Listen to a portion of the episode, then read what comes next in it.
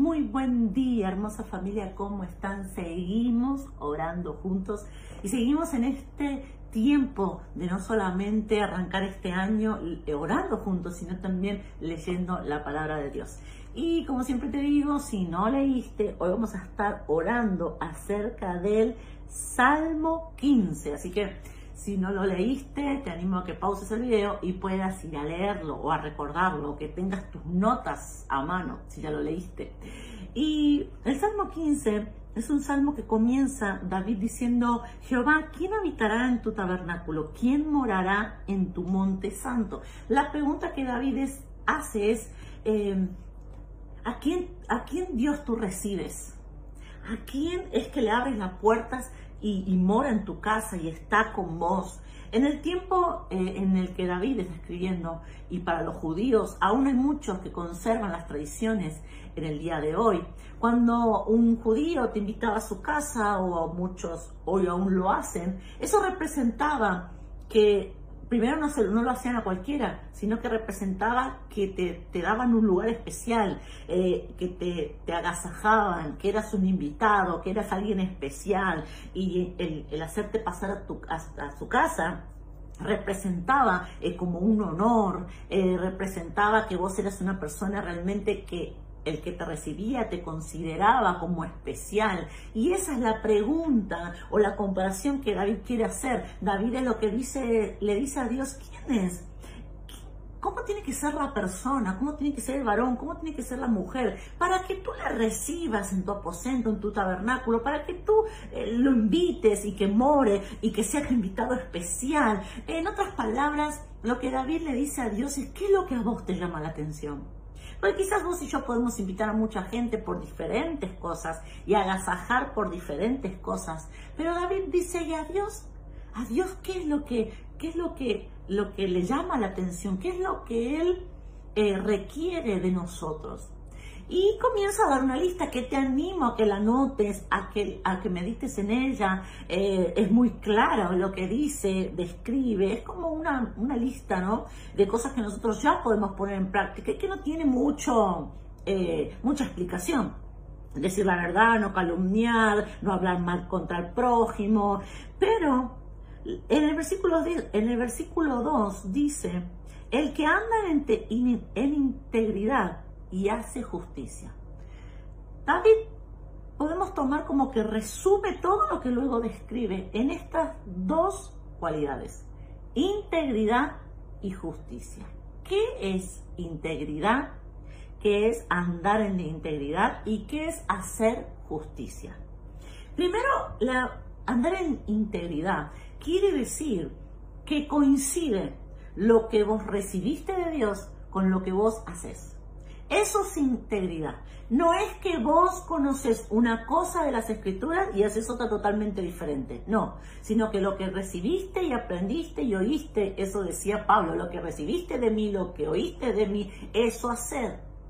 Eh, entonces, la pregunta del día de hoy es, ¿cuántas cosas aprendiste, conocer de Dios? Ahora, de eso que aprendiste y sabes, ¿cuánto estás haciendo? Porque hay mucha gente que muere, mueren sus sueños, mueren sus promesas, muere su ministerio en la religiosidad. ¿Qué es la religiosidad? Es saber, pero no hacer. Es tener versículos para tirárselo en la cara al hermano, pero no obedecerlos. Es saber por saber. Y cuando vos sabés por saber la palabra, ay, ah, eh, se muere. Es una semilla, la palabra es viva y la palabra necesita dar fruto. Si, Dios siembra una semilla en tu corazón es porque tiene que dar fruto. Y nosotros somos los que nos tenemos que encargar de eso. Entonces lo primero, para ser recibido, lo que Dios está queriendo, lo que Dios está anhelando, para recibirte en su presencia, para morar, para agasajarte, para, para, eh, eh, para tener esa comunión con Él, lo primero y no menos importante y no difícil, déjame decirte, es hacer lo que aprendiste. Y repasar, ¿qué aprendí de Dios? ¿Qué estoy haciendo? eh, ok, pastora, pero no puedo hacer todo, porque si no sería santa, sería perfecta, ok, pero si ponemos en la balanza, ¿es más lo que sabes o más lo que haces? ¿Es más lo que sabes de Dios? Uh, sé mucho de Dios. Muchas veces decimos, sé mucho de Biblia, sabe mucho de Biblia, pero ¿y cómo vive? Porque cuando vos sabes y haces, se refleja en tu vida. Y Dios dice, yo quiero eso. Yo quiero que vos sepas, pero que hagas y que tu vida sea transformada. Ese es integridad. Y segundo dice, hace justicia, anda en integridad, o sea, anda, eh, aprende y hace, aprende y hace, anda en integridad. Y lo segundo dice, y hace justicia. ¿Qué es hacer justicia? ¡Ay! ¿Cuántos justicieros hay esta mañana? ¿Te consideras un hombre justiciero, una mujer justiciera? Que cuando ve alguna injusticia te querés meter y querés ahí y defendés, como siempre dice, ¿qué te metes ahí a defender al, al que no tiene quien lo defienda? ¿Qué sos? La defensora de pobres. ¿Cuántas veces escuchamos eso? ¿Qué es hacer justicia? Nosotros rápidamente relacionamos hacer justicia con hacer lo que a nosotros nos parece que está bien. Y eso no es hacer justicia. Hacer justicia es, te doy ejemplos. Mira, yo con lo que me hiciste no te perdonaría. Porque yo no considero que te merezcas que yo te perdone. Porque lo que hiciste me hizo muy mal y vos sabías y lo hiciste a propósito. Así que yo jamás te perdonaría. Pero como no es mi justicia, sino que es la justicia de Él. Él es el justo, el que sabe eh, eh, imponer, poner, hacer eh, funcionar la justicia. Entonces, si fuera por mí, yo no te perdono. Pero como Él me perdona a mí, lo justo es que yo te perdone. Como Él a mí no me niega su perdón, como Él a mí me perdona día tras día, como Él a mí está dispuesto a perdonarme de acá a todo mi futuro, entonces lo justo en su reino, bajo su dirección, es que yo te perdone. Yo no te daría otra oportunidad, porque lo que hiciste estuvo muy mal. Yo, ya está, yo te hablé tres veces, no me hiciste caso, yo no te daría otra oportunidad, pero como Él me da oportunidades a mí, vez tras vez, vez tras vez, lo justo es que yo también te dé una oportunidad. Lo que te quiero decir es, ¿cómo yo no te voy a perdonar? ¿Cómo yo no te voy a dar otra oportunidad? Si yo sin merecerlo a mí me perdonan y si yo sin merecerlo a mí me dan otra oportunidad. ¿No sería justo que yo eh, te mida a vos con una vara con la cual yo no estoy siendo medida? Si Dios tiene conmigo amor, yo tengo que tener amor con vos. Si fuese por mí, ¿cuántas cosas dije? ¿Cuántas cosas pensamos? Si fuese por mí, lo justo sería no hablarte nunca más. Para mí lo justo sería eh, reírme de lo que te está pasando, porque vos te reíste también de mí, vos te burlaste, así que yo, así como vos lo hiciste, yo también lo puedo hacer. Eso sería lo justo en mí con todo lo que dijiste, con todo lo que me criticaste, Dios le está hablando a alguien en esta mañana, lo justo sería que yo también haga lo mismo, que te pague con la misma moneda, eso es lo justo, ¿o no? Pero dice la imagínense, ¿no? Pensemos por un minuto. Imagínense Dios escuchándote a vos hablar así y decir, muy bien, Dios no es eso. No, lo que dice David es, el que anda en integridad y hace justicia.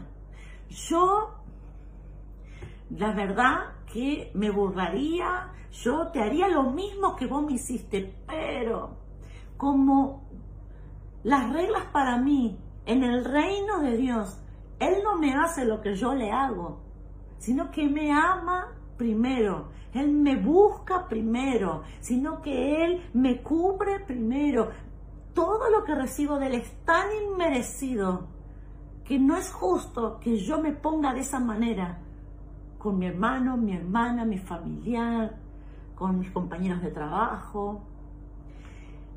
Eh, parece, suena mm, difícil, pero quizás nos va a costar un poco más, pero no es imposible. Y David dice, A esos Dios los recibe, los hospeda, los trata como unos huéspedes especiales. A esos les da cobertura, a esos les da favor, a esos son los que le agradan a Dios. No vamos a convertirnos hoy en un hombre, una mujer de integridad y que hace justicia, pero vamos a comenzar a partir de hoy, a cada una de nuestras decisiones, a acordarnos integridad y justicia. Ando, tengo que andar en integridad y tengo que hacer justicia. Oremos juntos en esta mañana. Papá, te doy gracias por tu palabra. Y en esta hora yo quiero que ahí, varón, mujer, lo digas conmigo. Tu palabra es verdad. Tu palabra es la verdad. Todo lo demás son formas, todo lo demás conduce a una consecuencia, eh, me hace dar vueltas, no me lleva a nada productivo, pero tu palabra, lo que tú dices, lo que está escrito en tu palabra, es lo único, decirlo bien fuerte, lo único que va a hacer prosperar mi vida, lo único que va a hacer eh, eh, cambios, que va a impactar mi vida, que va a impactar mi familia, que va a impactar a mis hijos, lo único. Todo el resto son opiniones, todo el resto son diferentes puntos de vista, pero solo tu palabra es lo que va a desatar bendición y vida y vida abundante para mí y para todos los míos. Por eso, papá, yo creo en tu palabra. Ahí donde estás, decirle, hoy activo esta palabra, la recibo en mi corazón, no la rechazo, la recibo, la siembro y voy a comenzar a ajustar más mi integridad de lo que tú me dices, lo que tú me enseñas, hacerlo. Y voy a comenzar a ajustar más el hacer justicia basada en lo que tú dices, no en lo que yo siento. Gracias, papá, por tu palabra. Bendice a cada varón, bendice a cada mujer, papá. Estos son los que tú vas a recibir en tu aposento, los que tú vas a recibir, los que van a morar, los que van a habitar. Estos son, Padre, los que van a tener un trato especial por honrarte, por esforzarte y por obedecerte a ti. Gracias, papá. Amén y amén. Hermosa familia, seguimos orando juntos.